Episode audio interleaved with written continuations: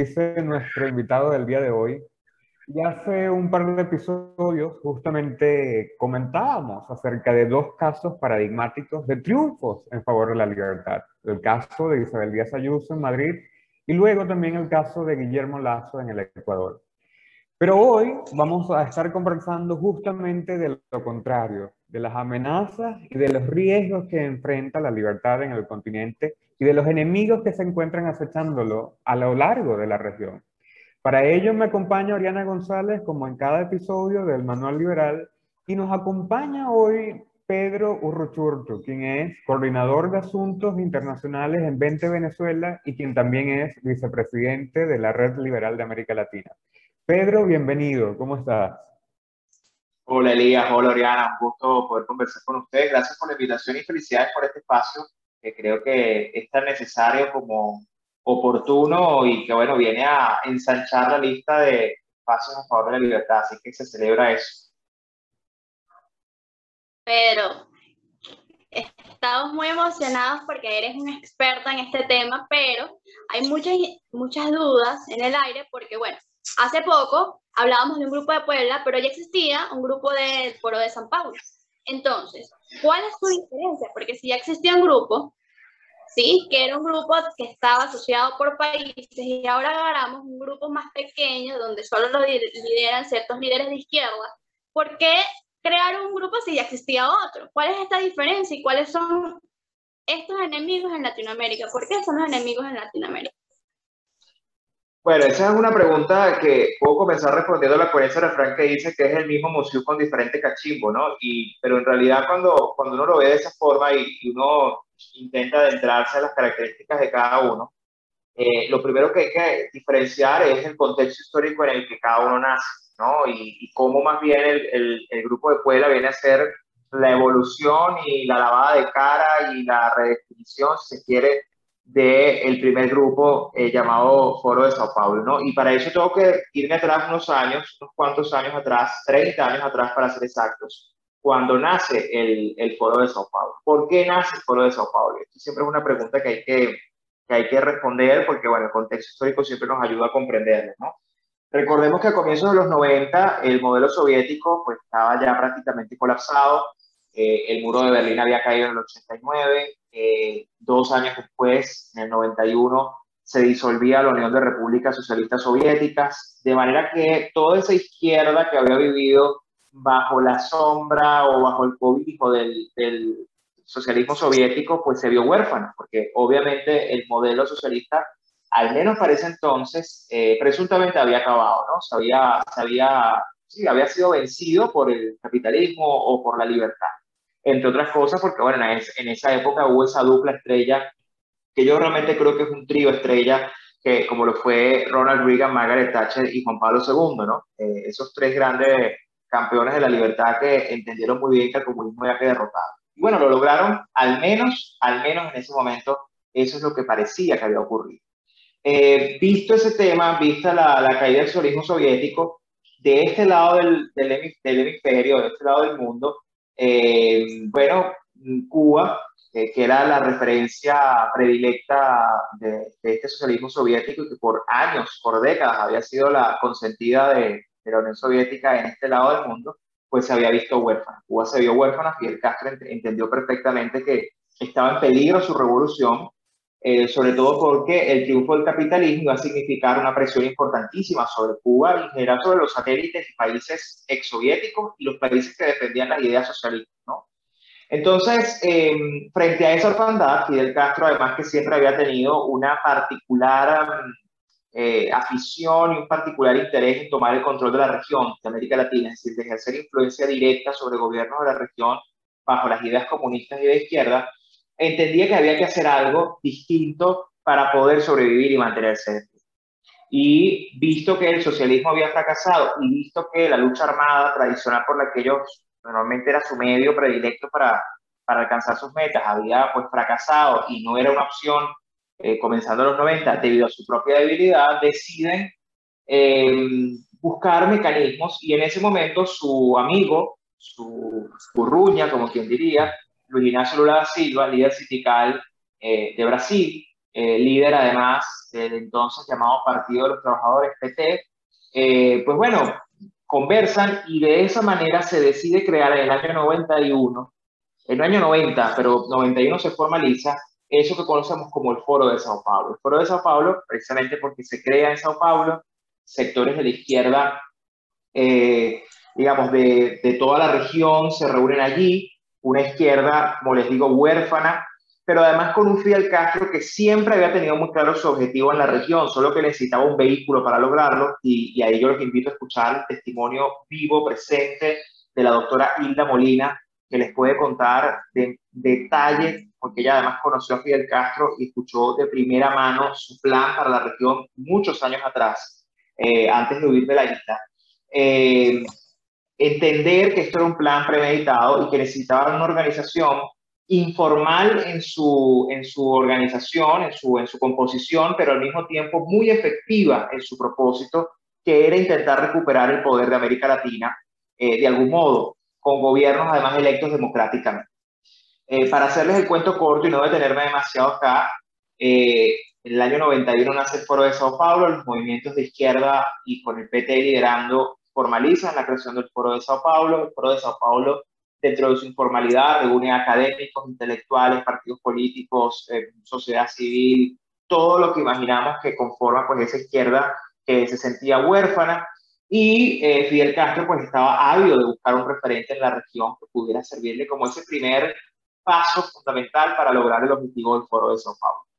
Eh, en Venezuela había un teniente coronel golpista que había dado pues luces en el año 92 eh, llamado Hugo Rafael Chávez Frías, alguien por quien Fidel Castro pues, se vio seducido y se vio interesado. Y para hacerles el cuento corto, no es casual que cuando Hugo Chávez sale de la cárcel en el año 94, de la cárcel de Yare, su primer viaje internacional es a La Habana. Eh, eh, Fidel Castro lo recibe con honores presidenciales prácticamente y allí en Cuba se organiza el plan que llevaría cuatro años más tarde a Hugo Chávez al poder en Venezuela logrando ese primer gobierno, eh, logrando ese primer vuelco que además, recordando que Fidel Castro tenía una obsesión con Venezuela y habiendo entendido que la vía para lograrlo era aprovechar el descontento social, el descontento hacia la política y hacia los partidos en Venezuela, podía llegar al poder una persona de izquierda por la vía democrática para destruir la democracia, así se lo propusieron. Hugo Chávez llega al poder en el 98, se conoce esto como el giro a la izquierda en América Latina, y a partir de Hugo Chávez lo demás es historia. Comienza en América Latina una ola de gobiernos de izquierda, que luego sigue Lula precisamente en Brasil, Kirchner en Argentina, Evo en Bolivia, Rafael Correa en Ecuador, Daniel Ortega en Nicaragua. Empieza esta ola de la llamada izquierda y bueno, al punto de que en el año 2009-2010 el Foro de Sao Paulo llegó a tener simultáneamente en América Latina 14 jefes de Estado de Gobierno eh, en el poder. Eh, no voy a traer detalles del funcionamiento, eso lo vamos a hablar más adelante, pero lo que sí les quiero decir con esto es que hubo un plan orquestado y un plan que no solamente se ha preparado para el poder, sino también para oponerse al poder cuando no les es favorable. Eh, esa es la historia del Foro de Sao Paulo. Eh, podemos seguir conversando y luego les explico por qué nace el Grupo de Pueblo. Muy bien, Pedro. Sí, Fíjate, Pedro, algo que eh, me gustaría destacar de lo que comenta, o, que me gustaría añadir a lo que comenta, es que no es solamente la izquierda, sino lo peor de la izquierda. La izquierda más criminal justamente del continente se vio reflejada allí, o más bien decidió organizarse para, pues, asumir el poder y desde el poder apoyarse entre ellas, entre, entre estas diferentes organizaciones. Ahora, de hecho, ahí yo agrego, ahí yo agrego, Elías, eso que tú dices que es muy cierto, yo agrego allí que no solamente era lo peor de la izquierda, sino que muchos movimientos de izquierda que genuinamente eran defensores de esas ideas, cayeron en la, en la narrativa de, de ser un gran polo eh, de, de, poder, sobre todo bajo esta lógica de la unipolaridad y ahora el mundo multipolar y la izquierda que viene a dominar el mundo, porque bueno, la, el, fracasó el modelo neoliberal, entre comillas, ¿no? Eh, y por supuesto, esto terminó, terminó llevando a esa izquierda a, bueno, a, vincularse a lo peor del crimen internacional, que es peor todo. Exacto, exactamente, exactamente. y a crear eso que tú comentas, que algunos llaman una especie de progresismo state of mind, ¿no? que es justamente la hegemonía del pensamiento de izquierda, en el que, bueno, entra la izquierda no criminal, por llamarla de alguna manera, y también entran gente que no es de izquierda. Muchas veces caen en ese estilo de chantaje. Pero bueno, antes de profundizar un poco más allá eh, en, esas, en esas líderes, Pedro, eh, bueno, yo creo que es necesario que hablemos de traer el grupo, perdón, el Foro de Sao Paulo desde su fundación, los cimientos, que era lo que más o menos comentabas, a la actualidad, los planes que se están desarrollando en América Latina, después de haber pasado por un proceso de una ola que revertía los triunfos del mismo. Eh, recordemos a Macri en Argentina, eh, teníamos a un Chile fortalecido, había un Perú también muy fuerte. Ahora estamos viviendo justamente, o bueno, desde hace unos años estamos viviendo una vuelta en U. De nuevo, las victorias del Foro de Sao Paulo del Grupo de Puebla en América Latina, lo que sucedió en Bolivia con el MA. Y en este momento estamos en el continente enfrentando, o enfrentándolos, en Colombia, en Chile y desde luego en el Perú, donde tenemos a un Pedro Castillo que es abiertamente comunista y que se presenta a las elecciones, bueno, como un hombre nuevo, valga la expresión. Coméntanos, Pedro, un poco acerca de la actualidad. ¿Cuáles son los planes que se están desarrollando en este momento por parte de estos grupos? Mira, eh, lo que tú dices es muy cierto. De hecho, aquí lo, primero que no podemos descartar ni, ni despachar así como fácil, fácilmente, es el hecho de que la izquierda, aunque se organizó en este foro y en este grupo, eh, nunca dejaron de infiltrar los espacios relevantes donde ellos podían tener incidencia tiempo después, creando con lo que dices tú, ese state of mind, ese, esa forma de pensar muy afín a la izquierda, y por eso que tuve que las universidades, las públicas en general en América Latina son izquierdosas, ¿no? están todas como vinculadas a, ese, a, ese, a ese nivel, porque bueno, eso es un plan de muchísimo tiempo, porque además en la lucha armada los guerrilleros terminaban en las universidades escondidos o en la academia. Entonces, bueno, todo esto fue generando una conciencia alrededor de fomentar las ideas de izquierda como manera de ir cambiando las, las cosas, ¿no? Y, y, eso, por supuesto, sumado a un contexto histórico en América Latina de dictaduras de derecha, en fin, era todo como la narrativa que iba de manera creciente en ese sentido, ¿no? Eh, hablar del Foro de Sao Paulo hoy lo primero que hay que hacer es comprender el por qué fracasa esa primera ola de poder que, que tuvieron, que fue tan exitosa con, con tantos gobiernos en, simultáneo, ¿no? Y obviamente el Foro de Sao Paulo, esa ola de buenos gobiernos coincidió eh, en esa, citando un poco aquí a, a Maquiavelo y la fortuna, en El Príncipe, cuando lo menciona, esa fortuna que tuvieron muchos de estos gobernantes, eh, hubo una, casi que un vínculo directo entre estos gobiernos y eh, por ejemplo, el aumento de precios en los commodities, eh, en una región donde muchos de los países vivían pues, de la renta por sus principales materias primas, petróleo por el caso venezolano, eh, la soya en Argentina, el gas en Bolivia, es decir, esto también hizo que hubiera una, un exacerbado gasto público que le permitió a estos gobiernos ampararse de un populismo que les permitió gobernar a sus anchas, al punto, bueno, ustedes saben, con Chávez, esa chiquera llamado Fonden que hacía lo que le daba la gana. ¿Qué pasa? Obviamente cuando ese ciclo culmina, ese ciclo económico, bueno, obviamente estos gobiernos se ven debilitados, obviamente la muerte de Hugo Chávez también fue como un, un, parteaguas en este proceso y eh, empieza el agotamiento de un modelo que ya no podía sostenerse sin plata. Sin plata era muy, era muy complicado mantener el nivel de gasto y populismo que ellos, habían, eh, ellos mismos habían creado y por eso se da en el 2015 este giro a, la derecha, si se quiere, que era, bueno, es, típico además de América Latina esta, situación pendular, ¿no? Vas de lado a lado eh, por décadas, una década para acá, una década para allá, y, bueno.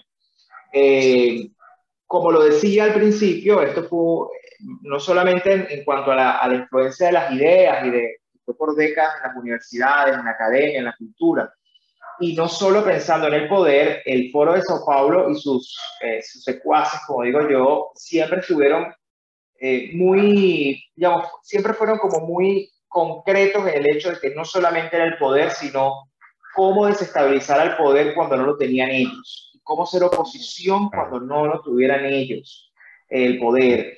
De manera que así como supieron cómo gobernar bajo este esquema y estas ideas, también se, se prepararon para hacer oposición y fomentar movimientos que fueran desestabilizando democracias liberales o lo que ellos llamaron la derecha y todo En ese sentido, a partir de la victoria de Mauricio Macri, eh, claramente esta gente decidió emprender esa lucha porque entendían que estaban sufriendo un retroceso, un repliegue táctico, como quien, como quien dice, y por eso entonces comenzamos a ver en este giro a la derecha en América Latina también a un foro de Sao Paulo mucho más activo, mucho más, por primera vez incluso, porque hay que decirlo, el foro de Sao Paulo se reunía anualmente, casi siempre, o sea, la mayoría de las países han sido en Cuba, pero han tenido reuniones en todas las capitales de América Latina, en Caracas han tenido tres o cuatro reuniones, pero ellos, si algo ha caracterizado al foro de Sao Paulo es que han sido muy informales en su estructura, o sea, ahí no hay un presidente, no hay un organigrama muy claro, pero en los últimos años, y a raíz de la victoria de Macri en adelante, y de Piñera, y de Duque, y, y todo este proceso en América Latina,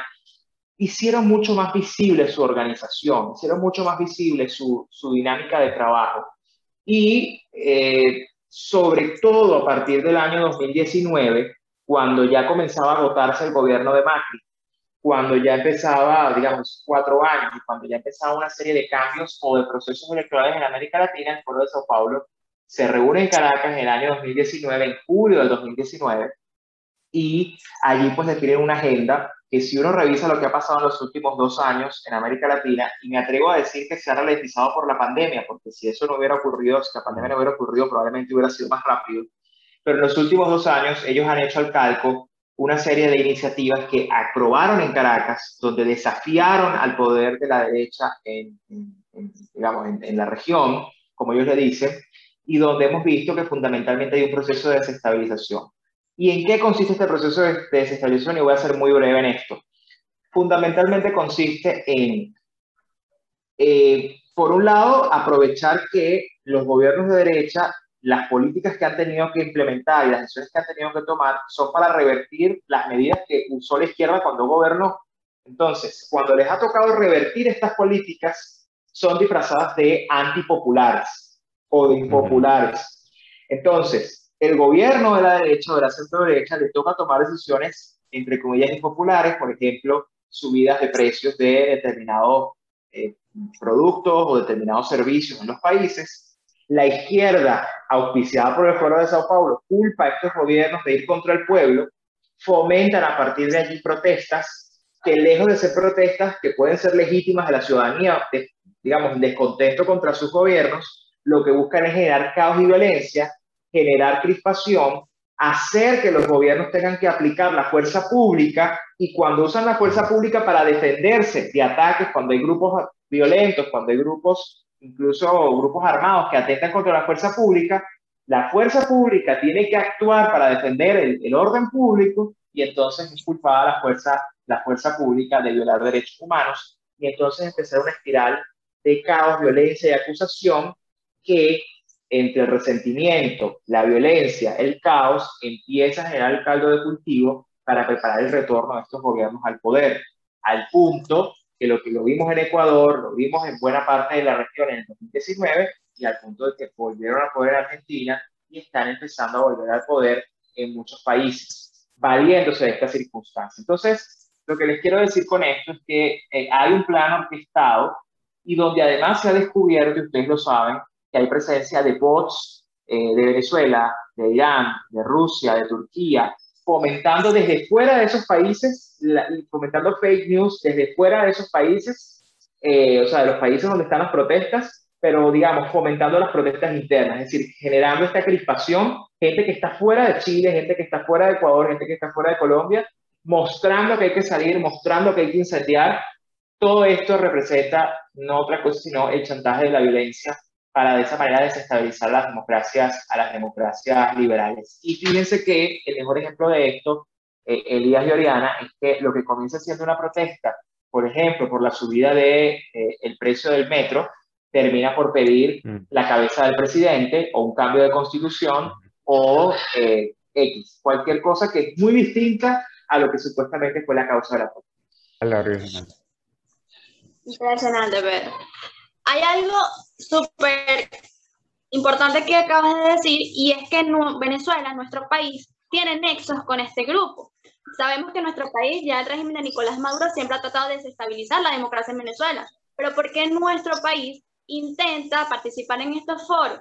¿Acaso también quieren participar en toda Latinoamérica llevando sus ideales las que han precipitado en nuestro país?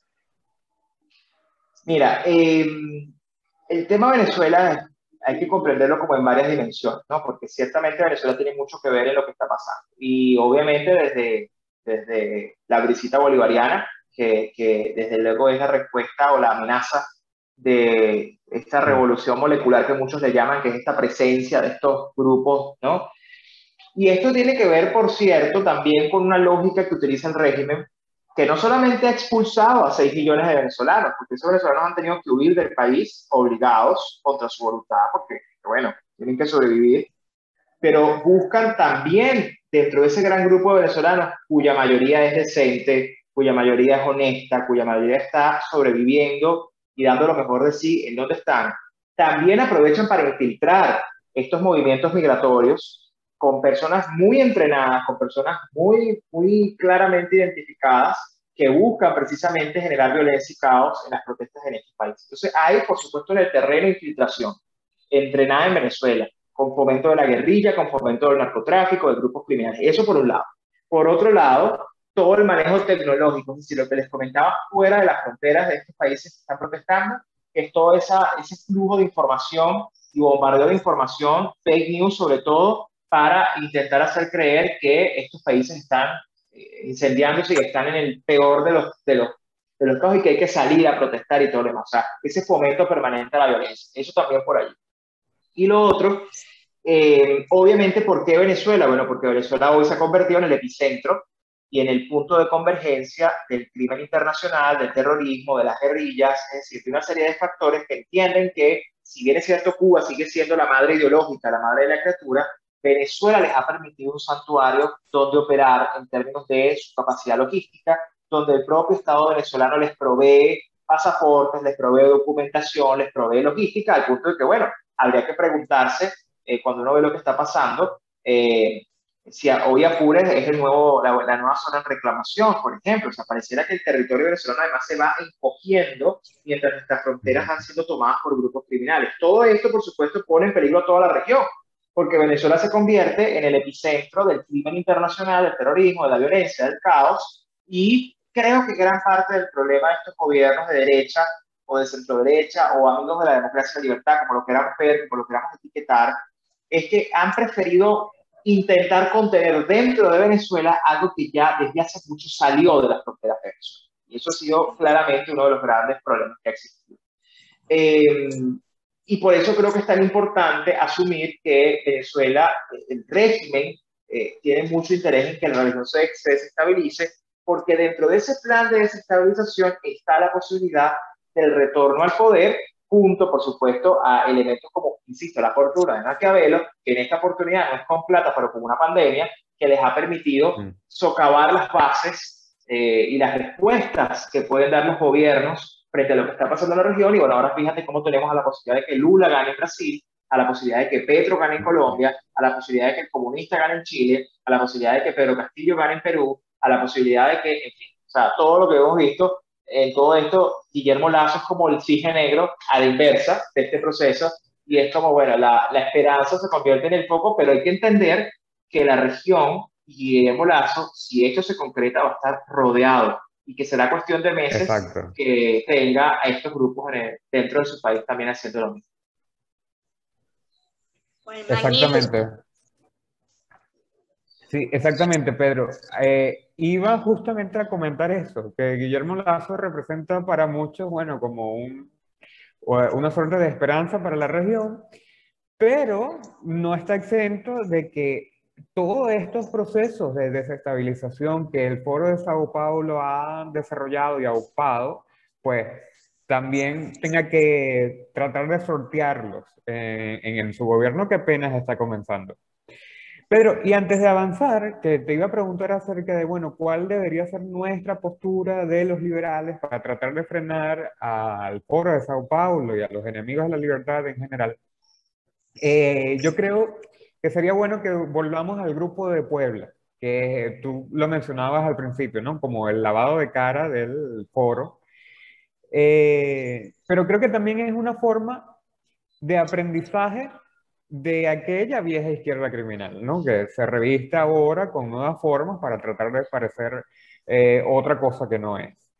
Y creo que, salvando las distancias, también algo de allí se podría rescatar, la idea del aprendizaje, combatir nuevas ideas, o mejor dicho, combatir las mismas viejas ideas con nuevas formas. Creo que eh, de algo de allí también podríamos tomar nosotros los liberales algunas ideas para eh, ver cómo enfrentarlos.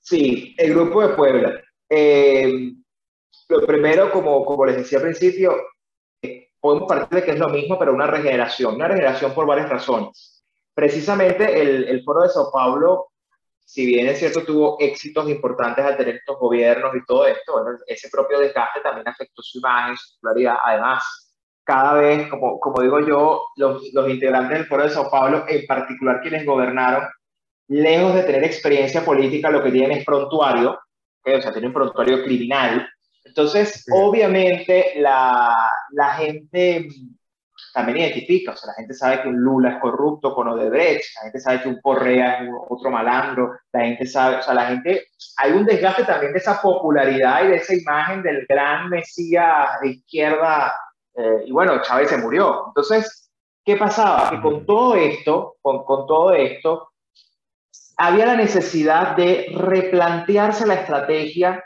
hacia la región, pero además con varios frentes que son un poco diferenciados. Porque ¿qué pasa? Cuando uno ve el, Foro de Sao Paulo, que todavía existe, que no ha dejado de existir, que sigue operando, que se sigue reuniendo, que tiene vínculos con la FARC, con el ELN, que tiene vínculos con, con, la izquierda criminal, eh, al mismo tiempo uno escucha Foro de Sao Paulo y uno ya se imagina esa izquierda retrógrada, fastidiosa, pesada, marxista, o sea, esa cosa así como uno estuviera arrastrando ese, ese, ¿no? ese grillete en el tobillo así pesado, poco atractivo.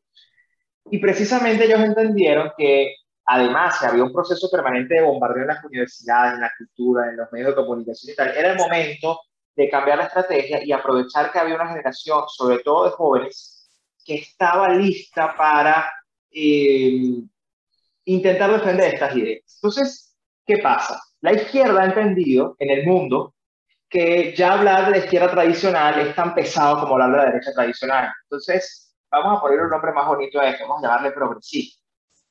Entonces, como le vamos a decir progresismo, que no tiene nada que ver con el progreso, de hecho, el progreso es el resultado de la libertad.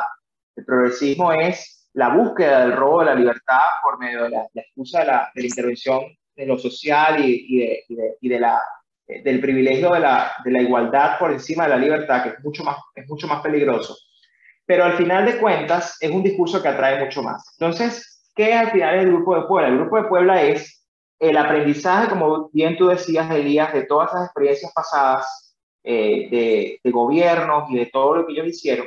De hecho, fíjate que en el Grupo de Puebla hay muchos expresidentes, es decir, es como el club de retiro, de retiro de estos, de estos criminales, junto a la incorporación de ciertos liderazgos progresistas más jóvenes, que son la apuesta de la renovación de estas ideas dentro de este plan y que sumados generan una agenda mucho más atractiva, con colores juveniles, con comunicación mucho más atractiva, con mensajes dirigidos a la juventud, articulados con la incorporación de, por ejemplo, el señor Zapatero de, de España.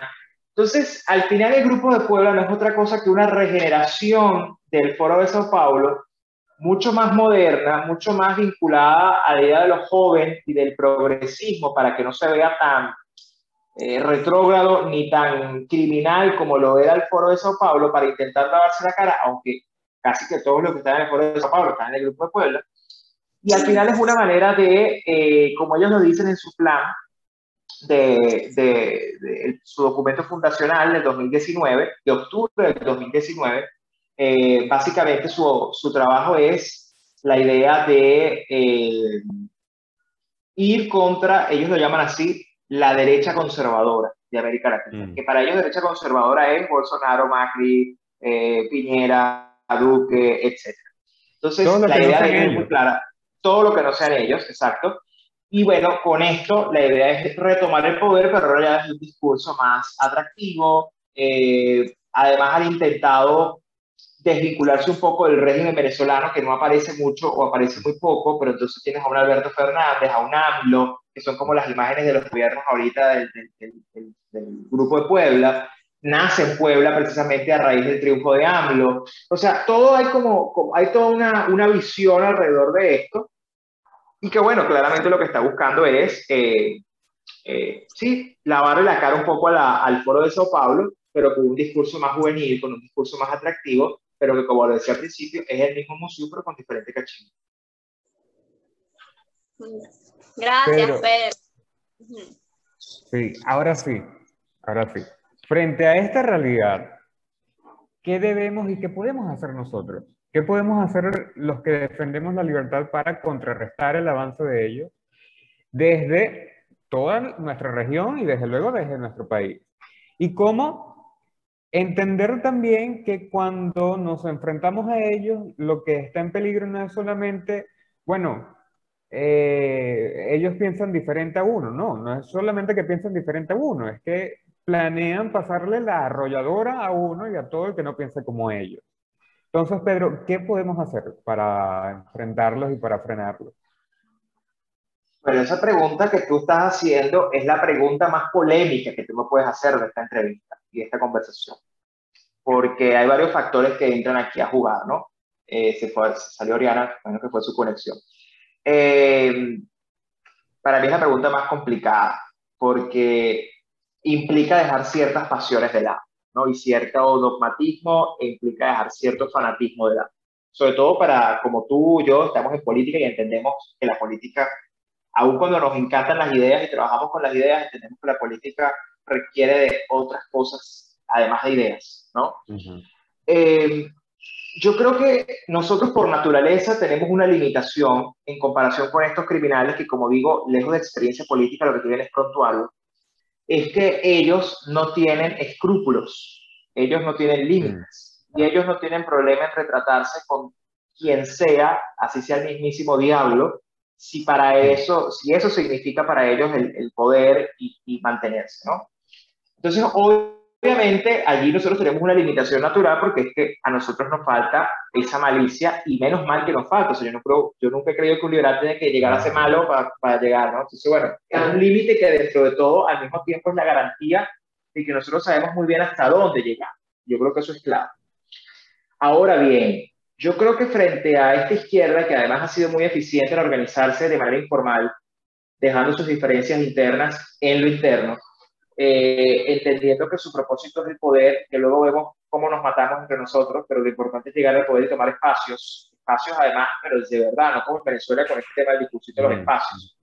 Eh, que lo que importa es el tema cultural, el tema de la educación, el tema de los, de los medios de comunicación, el, o sea, el tema cultural en general. O sea, el entender el propósito y el infiltrar todo yo creo que definitivamente nosotros los liberales nos hace falta mucho más ese espíritu de, eh, de cooperación alrededor de una propuesta común. Y yo soy de los que insiste en que un primer paso necesariamente, Elías, debe ser una agenda común. Una agenda común que, eh, o sea, yo, yo creo que incluso, y esto lo hemos conversado, tú lo sabes, pero en 20 también lo hemos discutido mucho, yo creo que el liberal no es incompatible con el conservador. Obviamente hay diferencias de orden ético, eh, hay diferencias de orden moral, incluso hay diferencias en cuanto a grados de libertad, pero al final al liberal y al conservador los une el mismo valor que es la libertad. No vamos a hablar del grado, eso es parte del debate que tendremos que dar cuando lleguemos al gobierno y si nos toca armar una coalición y bueno, eso es otra cosa, pero al final nos une la libertad. O sea, si no hay libertad, ni el conservador ni el liberal van a poder defender sus ideas. Ese es el primer punto. Entonces, pero incluso voy más allá, y aquí me van a matar los puristas. Yo creo que hay socialdemócratas, y cuando hablo de socialdemócratas puedo hablar, por ejemplo, de Felipe González, de aquel PSOE que ya no es, eh, que son personas que también defienden la libertad en una medida, y que hay diferencias también, como las puede haber con los conservadores, pero que al final entienden que el propósito común es la libertad y que es mejor defenderla junto a la democracia para poder coexistir entre todos y entendemos las reglas democráticas. Entonces yo creo que lo primero que tiene que haber, Elías, es una agenda común.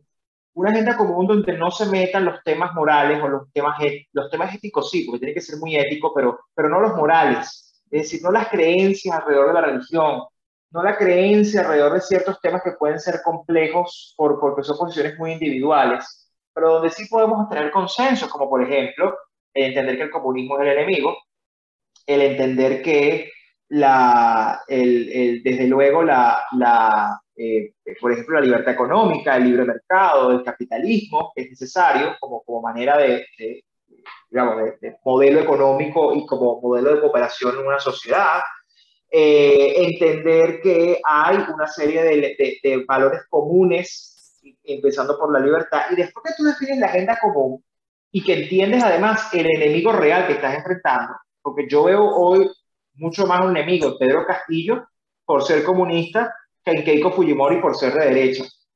Esa es la realidad. Te pongo ese ejemplo concreto en Perú. O sea, yo veo a un enemigo mucho más claro en el comunismo, que además tiene 100 millones de muertos sobre sus espaldas, sobre sus hombros que a eh, una persona que defiende a la derecha o que es más conservadora o lo que sea. Entonces, el primer paso para unirnos es que haya una agenda común. Cuando tengamos esa agenda común, entender en cuáles son las cosas en las cuales no vamos a tener puntos de encuentro y no tocarlos y bueno, diferenciarnos cuando corresponda, cuando compitamos en un tema electoral, cuando nos toque hablar de eso, debatir, habrá espacios para eso, pero entender que así como eso ocurre, después que tú tienes eso, después que tú logras eso, eh, a partir de allí generar los espacios para también tener una estrategia de medios de comunicación, de redes sociales, de cultura, es decir, de una serie de factores que te permitan tener incidencia como la tiene la izquierda, con la diferencia que ellos tienen décadas. Nosotros todavía estamos viendo quién es más liberal que quién si se leyó a Hayek o a Mises o a Ayn Rand. Entonces, yo no creo que el liberalómetro definitivamente sea la solución para nosotros encontrarle una respuesta a este tema de la lucha por la libertad y de sobre todo ponernos a, estos enemigos de la libertad, porque eh, por ahí es muy fácil decir, no, es que yo no estoy con ninguno de los dos, es que Vox y Podemos ambos son igual de terribles, ambos son una porquería, ambos son... Pero a la hora de la verdad, nosotros no estamos comprendiendo que yo prefiero mil veces estar cerca de Vox por razones de, incluso ideológicas en, algunos temas, que con eh, Podemos, que al final defiende unas ideas que son tan asesinas y tan peligrosas como la, la humanidad ha demostrado. Eh, eso no quiere decir que yo esté de acuerdo con Vox en muchos de sus planteamientos. Yo puedo tener, las tengo, de hecho, diferencias en el tema migratorio, porque somos un país que además lamentablemente exporta venezolanos que tienen que huir. Y yo, por lo tanto, yo no puedo estar a favor de cerrar fronteras, porque además soy liberal, pero lo que no está bien es que tengamos gente que te pretenda medirte a ti si eres liberal o no, de acuerdo a con quién te tomas la foto o no, de acuerdo a si tú eres más derechoso o no. Eso me parece tremendamente peligroso y un grave error, porque al final yo creo que sin libertad ninguno de nosotros va a poder existir. Entonces, hay que identificar a quienes mejor reciben la libertad dentro del espectro ideológico. Hay que fomentar alianzas, una gran unión, un gran bloque occidental liberal, democrático, donde se asuma que quienes estén comprometidos con la libertad, pues deben formar parte de ese frente y de ese bloque, y a partir de allí también asumir quién es el enemigo real de todo esto. Y bueno, donde haya diferencias las habrá, y donde haya puntos de encuentro los habrá, pero ahí tiene que haber un, punto, una agenda común. Y ahí yo rescato, Elías, eh, por ejemplo, la Carta de Madrid, que es una carta que, que ha comentado la Gaceta de la Biosfera, que es una iniciativa cercana a Vox, y yo no veo nada de malo en ese documento. Tú lees ese documento, es un documento que hasta el día de ayer Dora de Ampuero, Dora de Ampuero, ¿ok? O sea, nadie puede dudar, o sea, nadie puede poner en duda que Dora de Ampuero es una liberal a carta cabal de América Latina y de Ecuador, firmó la carta. ¿Y por qué firmó la carta? Como la firmé yo, como la firmó María Corina y como la hemos firmado muchos. Porque es una carta que no te plantea nada distinto a lo que son valores comunes entonces, si tú te opones a lo que dice esa carta, entonces tu problema no es la libertad, tu problema es que, eh, o como digo yo, el problema no es la etiqueta, el problema es que usen las etiquetas que a ti no te gustan. Porque eh, yo he visto a mucha gente, Elías, que se queja de, ah, tú usas mucho la etiqueta libre progre, pero ellos son los primeros que utilizan la etiqueta liber nazi. Entonces, el problema no es no es el uso de etiquetas para ellos, es donde está la hipocresía y el relativismo moral de esta gente. El problema no es el uso de etiquetas, el problema es de usar las etiquetas que a ellos no les gustan, pero ellos sí las usan, las que ellos quieren, quieren promover. Y yo creo que eso nos hace mucho daño, eh, Elías, porque al final hay mucha gente que te dice que el, liberalismo no tiene receta, que el liberalismo no tiene pasos, que el liberalismo es que cada quien haga lo que quiera y por orden espontáneo y todo lo demás, pero al mismo tiempo entonces también intentas como imponerle y decir quién es liberal y quién no. Entonces hay muchas contradicciones allí que yo creo que hay que atender eh, y que hay que asumir que nos están haciendo muchísimo daño dentro del, eh, de la familia liberal. Eh, y yo creo que no hay que dejar que nadie te encasille y que nadie diga que tú eres o no eres. O sea, yo, yo, yo, quizás tú coincides conmigo en esto. Nosotros no solamente defendemos unas ideas que sabemos que funcionan, sino que además estamos en política y somos parte de un partido político. Y lamentablemente las ideas por sí solas no llegan al poder. Y el poder requiere desde luego también posiciones sensatas y requiere pragmatismo. Ahora, el pragmatismo no significa renunciar a tus valores, todo lo contrario, el pragmatismo que yo defiendo es ese pragmatismo que tiene un ancla en valores y que si tú tienes tus valores claros, tú sabes a dónde mirar y a dónde no mirar, y a qué renunciar y a qué no renunciar. Entonces, yo creo que esa es la clave. Una agenda común, etiquetas de lado y sobre todo asumir que hoy más que nunca tenemos que unirnos quienes mejor y, y, sí, quienes mejor sirven a la libertad antes que ver entre nosotros quién es más liberal que quién, porque de lo contrario la izquierda seguirá ganando y nosotros seguiremos viéndonos el ombligo pensando quién es más hayekiano o más, o, más, eh, más randiano eh, antes que, que, realmente entender el monstruo que tenemos enfrente y que nos va a seguir devorando si no lo asumimos. Totalmente, Pedro. Mira, yo estoy totalmente de acuerdo contigo y quiero añadir algo más.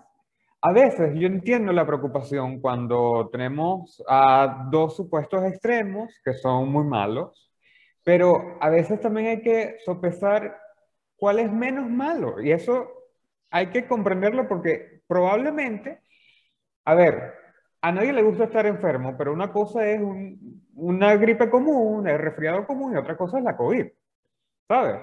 Entonces, bueno, cuando se te presentan dos opciones terribles, porque a nadie le gusta estar enfermo, pero las dos son malas y tienes que escoger entre las dos, bueno, sabes que una se te pasa los tres días y sabes que la otra te puede internar en la UCI o, te puede matar. Entonces, allí también tocan, eh, toca tomar decisiones y asumirlas, asumirlas. Ahora, eso sí. Y, sin dejar de yo agrego algo más y okay. perdona que interrumpa, porque yo agrego algo más. Por eso es que hay que dejarlos complejos, porque lamentablemente en América Latina estamos acostumbrados a escoger entre lo menos malo, entre lo menos, lo menos peor, pues, como quien dice, ¿no? Y yo creo que la única manera de superar eso es asumir y dejar los complejos de lado, porque tú lo acabas de decir perfectamente. Yo entiendo este tema del centro, de la mitad del medio del centro, ¿no? Que, que es como un discurso muy peligroso porque el centro el centro por sí solo no dice nada. El centro, en algunos casos, por ejemplo, Ciudadanos en España, termina siendo todo y nada, y por eso la gente no termina de, de cuajar, ¿no? de asumirlo. Pero te pongo el ejemplo, comunismo versus libertad. Si tú te pones en el medio de esa premisa, es decir, si tú estás en el medio entre quien defiende libertad, aunque sea de derecha, y el que defiende comunismo, aunque sea de izquierda, y tú estás en el medio, tú al final estás diciendo eres medio comunista. o, que también eres, o que también eres medio, medio pro libertad, pero estar en el medio también te puede hacer medio comunista. Es decir, ah, pero es que el que lo está diciendo es de derecha. Entonces yo no puedo retratarme con esa persona. Entonces no, yo prefiero estar con ninguno de los dos, el ningunismo de los dos. El ningunismo de los dos es tan peligroso, tan peligroso, tan peligroso como la misma izquierda. Porque por no querer parecerte o acercarte a este, terminas haciéndole el favor a este al, al, enemigo. Y eso es lo que no terminamos de entender. Y entras en lo que comentábamos hace un rato, en ese progresismo state of mind, ¿no? Bueno, lo único que iba a añadir eh, antes eh, de que tú comentaras esto, era que, bueno, toca hacer o tomar esas decisiones sin dejar de lado el trabajo a largo plazo. El trabajo a largo plazo o el objetivo a largo plazo no es tener que escoger entre dos opciones malas, sino que dentro de las opciones estén opciones liberales muy buenas. Y yo creo que ese trabajo Lo estamos haciendo nosotros desde 20 y lo está haciendo mucha gente en la región, pero hace falta justamente fomentar ese trabajo que tú comentabas, el trabajo de hacer una agenda común y a partir de la agenda común una estrategia que pues limite las intenciones de la izquierda criminal y empuje a los liberales y a aquellos que no formamos parte de la izquierda criminal. ¿no? Para no caer en este tema de derechas o centros, o incluso de gente de centro izquierda, como hace un rato hablábamos. Bueno, Pedro, ya con esto llegamos al final de esta conversación. Espero que te haya gustado y espero que a las personas que nos oyen y nos ven también les haya gustado esta conversación. Yo la disfruté muchísimo. Muchísimas gracias por acompañarme y por, bueno, por acompañarnos. Lo que pasa es que Ori ya, ya eh, se fue por temas de conexión. Sí, como dice eh, ese verbo tan venezolano, cuando uno está pasando estas cosas, venezueling. Estamos en modo venezueling. Eh, no, gracias a ti, Elías Lorena, por este espacio. La verdad es que yo también lo disfruté mucho. Eh, como dices tú, el trabajo a largo plazo es importante. si queremos más liberales, bueno, formemos más liberales, pero en el camino también entendamos que tenemos gente que, es aliada, aunque naturalmente no sea liberal como quisiéramos. Los purismos hacen mucho daño y yo creo que estamos en un momento clave para asumir esta lucha como tarea de todos, porque Ronald Reagan lo decía, eh, la libertad no se hereda, ¿no? La libertad no, está, no está sino a una generación de extinguirse, por lo tanto es tarea de todos los días.